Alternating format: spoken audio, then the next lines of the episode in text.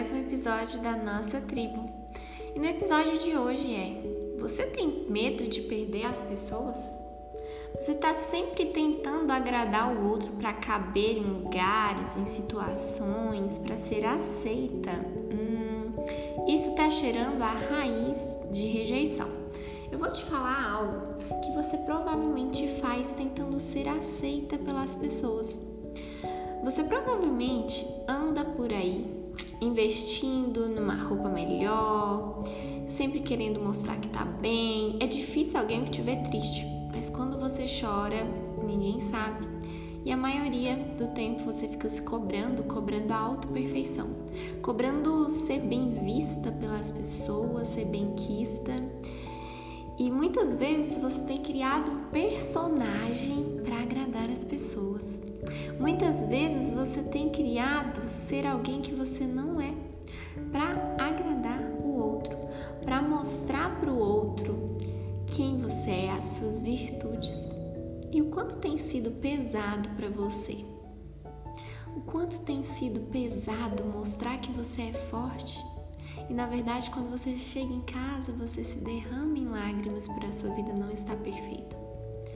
Deixa eu te falar, a sua vida nunca vai estar perfeita, porque a vida ela é constituída por picos e vales, ou seja, longe da perfeição. O que a gente pode vivenciar são momentos bons e momentos ruins. O ideal é que os momentos bons eles sejam mais maiores, mais prolongados do que os, os momentos ruins. E aí eu venho te falar algo. Quantas vezes você teve que se adequar ou deixar de ser você para caber no sapato do outro? Quantas vezes você calçou um sapato que não era o seu número? E aqui eu tô fazendo uma analogia, tá? Todas, todas nós temos um sapato diferente, calçamos um número diferente, temos um gosto diferente. E lembra daquela história da Cinderela, onde ela saiu correndo e esqueceu um sapatinho? Pois é, aquele sapatinho só cabia no pé da Cinderela.